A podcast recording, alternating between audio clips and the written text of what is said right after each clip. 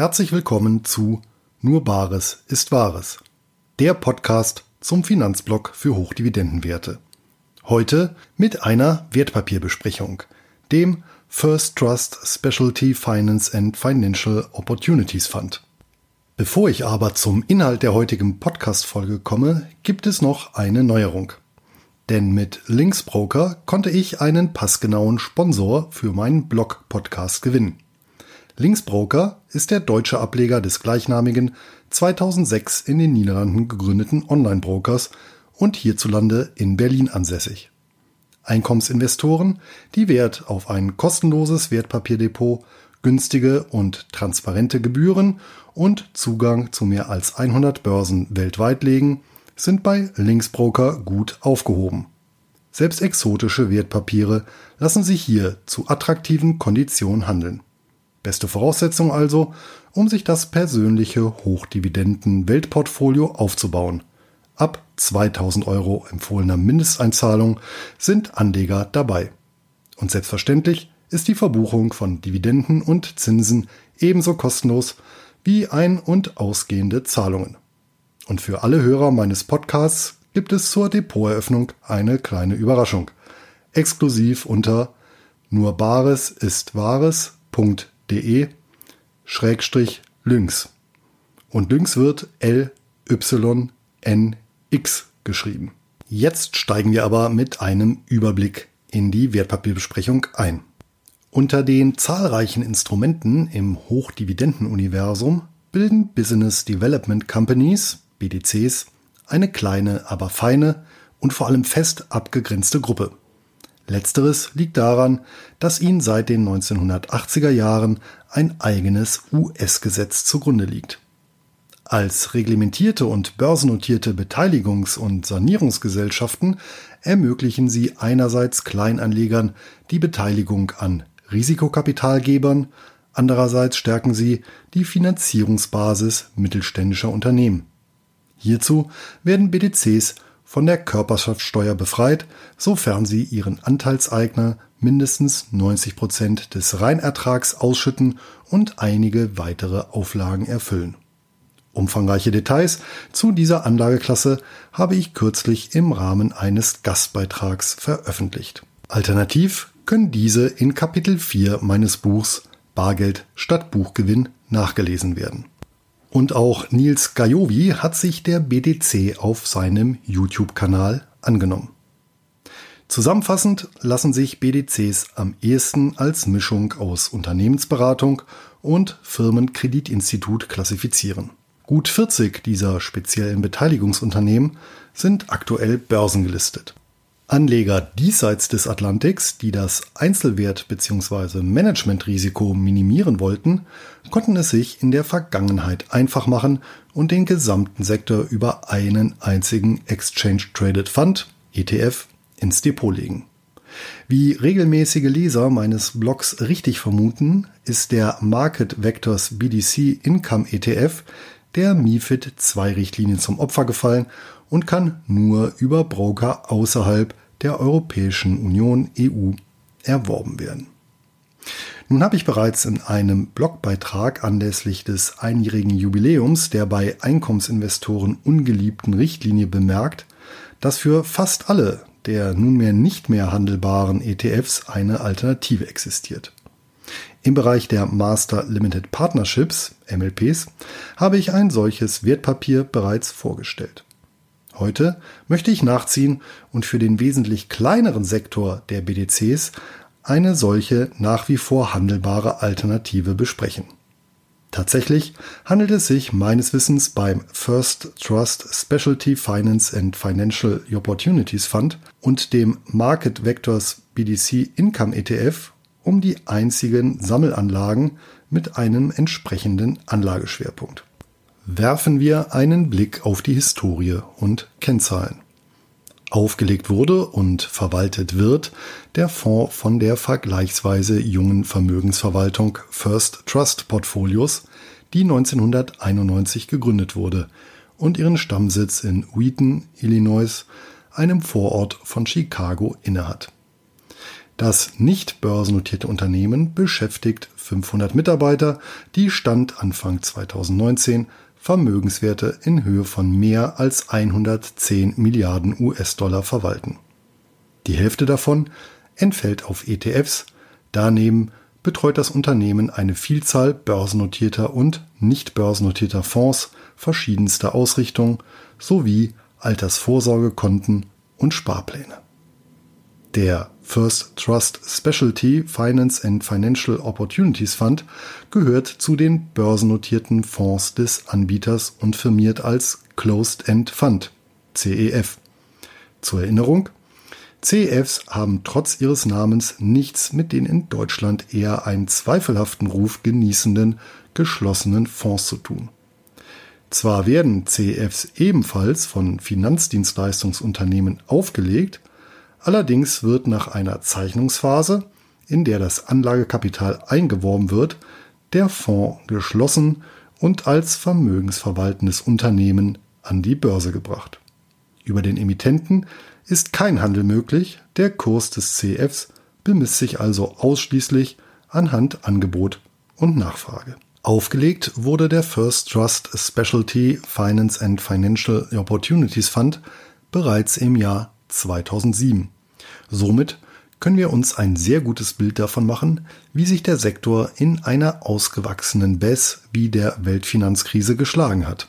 Vorab dazu nur so viel, es wird hübsch hässlich, wie ich im Abschnitt zu den Chancen und Risiken darlegen werde. Der Market Vectors BDC Income ETF wurde übrigens erst 2013 aufgelegt und kann für diesen Belastungstest nicht herangezogen werden.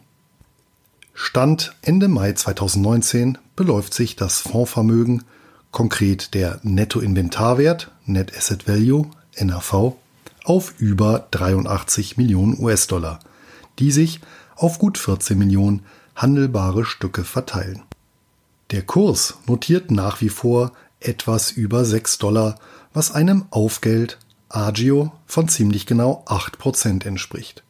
Anders gesagt, Investoren legen also für jeden US-Dollar verwaltetes Vermögen 1,08 US-Dollar auf den Tisch. Historisch betrachtet ist das eine eher seltene Konstellation, die meist dann eintritt, wenn hinreichend viele Anleger den Titel unbedingt im Portfolio haben wollen und dafür bereit sind, mehr als den anteiligen Nettoinventarwert zu zahlen. Ein ähnliches Phänomen ist beispielsweise seit Jahren bei deutschen Staatsanleihen zu beobachten, die bis zu einer Laufzeit von etwa fünf Jahren negativ rentieren und daher ebenfalls mit Aufgeld zur Zins- und Tilgungssumme gehandelt werden. Zumindest was die Ausschüttungen angeht, zeigt sich der First Trust Specialty Finance and Financial Opportunities Fund deutlich spendabler als die Bundesrepublik Deutschland. Die Dividende beträgt seit Mitte 2015 konstant 0,175 US-Dollar je Anteil und Quartal, was auf das Jahr gerechnet einer Ausschüttungsrendite von gut 11 Prozent entspricht. Solche Zinsen zahlte die Bundesrepublik Deutschland auf ihre Anleihen zuletzt übrigens im Jahr 1981 zum Ausklang der vorerst letzten ausgeprägten Inflationsphase. Zur hohen Dividendenrendite tragen auch Kredite bei, welche der CF im mäßigen Umfang einsetzt. Ausweislich des letzten Jahresabschlusses sind es knapp 28 Millionen US-Dollar bei etwa 111 Millionen US-Dollar Vermögenswerten, was einer Fremdkapitalquote von circa 25 Prozent entspricht. Bis zu einem Drittel dürfte das Fondsmanagement diese noch erhöhen, bis die gesetzlich zulässige Grenze erreicht ist. Vom 2018 erzielten Zahlungsstrom Cashflow in Höhe von 10.067.177 US-Dollar flossen übrigens 9.999.384 US-Dollar direkt an die Anleger was einer Ausschüttungsquote von 99,3 Prozent entspricht. Wie sieht das Fondsportfolio aus und warum taucht der Begriff BDC im Namen nicht auf? Nun, das liegt daran, dass der CF seit vielen Jahren konstant etwa 90 Prozent des Fondsvermögens in BDCs investiert und für die verbleibenden 10 Prozent Mortgage Real Estate Investment Trusts REITs beimischt. Mortgage REITs sind börsennotierte Unternehmen, die in hypothekarisch besicherte Wertpapiere investieren. Für weitere Informationen zu dieser speziellen Wertpapierklasse verweise ich auf eine gesonderte Besprechung eben eines solchen Papiers. Insofern ist der Name des Fonds korrekt gewählt. Sowohl BDCs als auch Mortgage Rights sind spezielle Finanzierungsunternehmen und in besonderen Umfeldern tätig. Das Portfolio des First Trust Specialty Finance and Financial Opportunities Fund umfasste zum Ende des letzten Jahres 23 BDCs und drei Mortgage Rights. Hierunter finden sich neben den Platzhirschen Ares Capital und Main Street Capital bei den BDCs sowie Annaly Capital Management bei den Mortgage Rights auch zahlreiche kleinere bzw. unbekanntere Gesellschaften. In Summe ist der CF also nicht ganz so breit diversifiziert wie der korrespondierende ETF, hat dafür aber im Gegenzug mit den Mortgage Rights eine zweite Anlageklasse im Portfolio. Wie sieht es mit den Konditionen und der Besteuerung aus? Der First Trust Specialty Finance and Financial Opportunities Fund wird ausschließlich an der New York Stock Exchange und Nasdaq gehandelt. Besonders günstig kann der Titel wie gewohnt über CupTrader und Linksbroker gehandelt werden. Bei den beiden Wiederverkäufern von Interactive Brokers kostet eine Order 0,02 US-Dollar pro Stück bzw. mindestens 2 Dollar, sodass ein Auftrag bereits ab etwa 200 US-Dollar wirtschaftlich platziert werden könnte. Diesbezüglich liegt bei mir die Schmerzgrenze mithin bei einem Prozent des Handelsvolumens. Als CEF unterliegt der First Trust Specialty Finance and Financial Opportunities Fund keinen Handelsbeschränkungen wie der MIFID II-Richtlinie.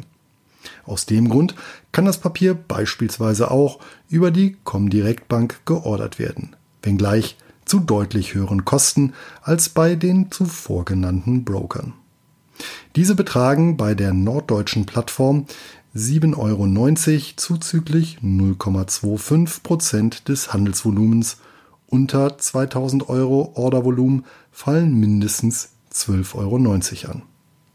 Neben den Kosten des Erwerbs fallen die jährlichen Gebühren für die Verwaltung des First Trust Specialty Finance and Financial Opportunities Fund an. Hierfür stellte das Management zuletzt 1,6 Prozent des Fondsvermögens in Rechnung. Das ist zwar eine Hausnummer, angesichts der speziellen Ausrichtung allerdings keineswegs unüblich. Zudem erfasst dies sämtliche administrativen und operativen Kosten. Der Market Vectors BDC Income ETF begnügt sich übrigens mit etwa einem Drittel der Quote. Bleibt noch das leidige Steuerthema, welches in dem Fall aber leicht abzuhandeln ist. Sofern heimische Anleger bei ihrem Broker ein W8-Ben-Formular ausgefüllt haben, werden 15% Quellensteuer einbehalten, die gemäß des Doppelbesteuerungsabkommens DBA zwischen Deutschland und den USA wie gewohnt voll auf die Abgeltungssteuer angerechnet werden können. Von der zum 1. Januar 2018 in Kraft getretenen Reform der Investmentfondsbesteuerung ist der First Trust Specialty Finance and Financial Opportunities Fund, da er als CEF technisch als Aktie und nicht als Investmentfonds gemäß einzustufen ist, ausgenommen. Kommen wir zu den Chancen und Risiken. Wer langfristig in BDCs anlegen möchte, benötigt ein stabiles Nervenkostüm. Das liegt schlichtweg daran, dass es sich um eine der schwankungsanfälligsten Anlageklassen im Bereich der Hochdividendenwerte handelt. Dies kann auch nicht weiter verwundern, schließlich sind BDCs von Rechts wegen überwiegend in nicht börsennotierte kleine und mittlere Unternehmen investiert, die deutlich anfälliger für wirtschaftliche Turbulenzen sind als gestandene Standardwerte. Zudem schwebt über den BDC-Beteiligungen stets das Damoklesschwert der Illiquidität. Denn mangels Börsennotiz dürfte es gerade dann, wenn der Markt auszutrocknen droht, Stichwort Kreditklemme, nur schwer möglich sein, kriselnde Beteiligungen zu veräußern. Das hat sich, wie eingangs angekündigt, sehr drastisch während der Weltfinanzkrise gezeigt, als der Kurs des First Trust Specialty Finance and Financial Opportunities Fund von sehr übertriebenen gut 20 US-Dollar auf 2,54 US-Dollar abstürzte. Das Tief wurde am 1. Februar 2009 markiert. Der Niedergang zudem durch die Beimischung von Rights beschleunigt, die ja im Brennpunkt der Krise standen. Nichtsdestotrotz fiel der auf die BDCs bezogene maximale Verlust bzw. Maximum Drawdown MDD von geschätzten 80 Prozent deutlich überdurchschnittlich aus. Die gängigen Indizes verloren etwa die Hälfte an Wert. Auch die Dividende wurde im Zuge dieses Preisverfalls in mehreren Schritten um zwei Drittel gekürzt. Zahlreiche BDCs mussten seinerzeit die Ausschüttungen sogar komplett einstellen. Grund dafür waren auch die regulatorischen Vorgaben, die sich für BDCs aus dem Small Business Investment Incentive Act ergeben. Dieser schreibt eine Verschuldungsgrenze vor. Seinerzeit mussten BDCs für jeden US-Dollar Schulden mindestens zwei US-Dollar Vermögenswerte vorhalten. BDCs, die diese Schwelle rissen, waren verpflichtet, Gegenmaßnahmen zu ergreifen und unter anderem die Dividende zu streichen, bis die vorgegebene Quote wieder erreicht wurde. Dies sowie der Zwang zur Diversifikation BDCs müssen ihr Portfolio hinreichend breit streuen, dürften dafür gesorgt haben, dass trotz des grundsätzlich sehr risikobehafteten Geschäftsmodells keine dieser speziellen Beteiligungsgesellschaften im Zuge der Krise in Konkurs gegangen ist. Lediglich eine Gesellschaft wurde am Rande der Pleite stehend von einem soliden Wettbewerber übernommen. Die jahrzehntelang gültige Verschuldungsquote von 1 zu 2 wurde übrigens im Jahr 2018 auf 1 zu 1,5 aufgeweicht. Das hat dazu geführt, dass fast alle BDCs einen Schluck aus der Niedrigzinspulle und zusätzliches Fremdkapital aufgenommen haben. Seit dem historischen Tief haben sich sowohl der Kurs des First Trust Specialty Finance and Financial Opportunities Fund als auch die Dividendenhöhe kontinuierlich positiv entwickelt. Während sich der Kurs bis 2011 deutlich erholte und seither in einem Band zwischen 6 und 8 US-Dollar pendelt, wurde die Dividende nie wieder gekürzt und über die Jahre sogar sukzessive gesteigert. Tatsächlich hat sich der CEF seither ähnlich entwickelt wie der US-amerikanische Gesamtmarkt, hier repräsentiert durch den SPDR S&P 500 Trust vom 2. Januar 2009 bis 27. Juni 2019 wären aus 10.000 investierten US-Dollar im Fall des Fonds 38.712 bzw. im Fall des Index 38.676 US-Dollar geworden, sofern die Dividenden in beiden Fällen immer reinvestiert worden wären. Das entspricht einer jährlichen Durchschnittsrendite von knapp 13,8 Prozent. Interessanter ist allerdings der Vergleich des First Trust Specialty Finance and Financial Opportunities Fund mit dem Market Vectors BDC Income ETF. Dieser ist aufgrund des Emissionsdatums des Indexabbilders erst ab Anfang 2013 möglich. Konkret wären hier vom 12. Februar 2013 bis zum 27. Juni 2019 aus 10.000 investierten US-Dollar 13.301 CF bzw. 13.653 US-Dollar ETF geworden.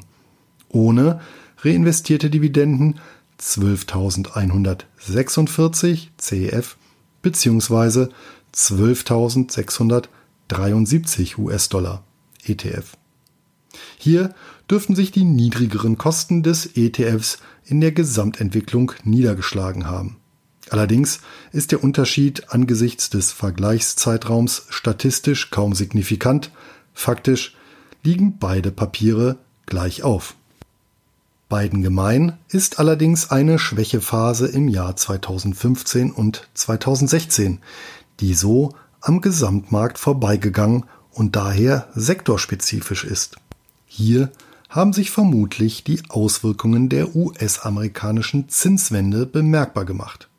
Typischerweise reagieren die Kurse der Spezialfinanzierer sensibel auf die Änderung des Zinsniveaus, da sich dieses unmittelbar auf die Ertragslage auswirkt. So müssen sich bei steigenden Zinsen BDCs teurer refinanzierend, während das zu Festzinsen vergebene Fremd- und Mezzaninkapital nach wie vor dieselben Erträge abwirft. Umgekehrt profitieren BDCs von sinkenden Zinsen. Allerdings achten die weitsichtigen Beteiligungsunternehmen auf ein ausgewogenes Portfolio und einen hohen Anteil variabel verzinster Ausleihungen. So oder so sollten sich Investoren des Zinsänderungsrisikos bewusst sein. Das gilt schließlich auch für das Währungs- und Branchenrisiko mit einer Anlage in BDCs. Egal ob Einzeltitel oder Sammelanlage, sind sie nun einmal ausschließlich im US-amerikanischen Mittelstand und in US-Dollar investiert. Damit einher geht ein politisches Risiko. In Stein für die Ewigkeit ist der Small Business Investment Incentive Act nicht gemeißelt und es wäre nicht das erste Mal, dass der Gesetzgeber mit wesentlichen steuerrechtlichen Änderungen ein Kursmassaker anrichtet. Schließen möchte ich mit einer Zusammenfassung und den Stammdaten. Für Einkommensinvestoren mit Wunsels in der EU und MIFID II regulierter Depotbank, die den BDC-Sektor möglichst breit abdecken möchten, ist der First Trust Specialty Finance and Financial Opportunities Fund tatsächlich alternativlos. Er bündelt den Großteil der börsennotierten BDCs, garniert mit ausgewählten Mortgage Rights.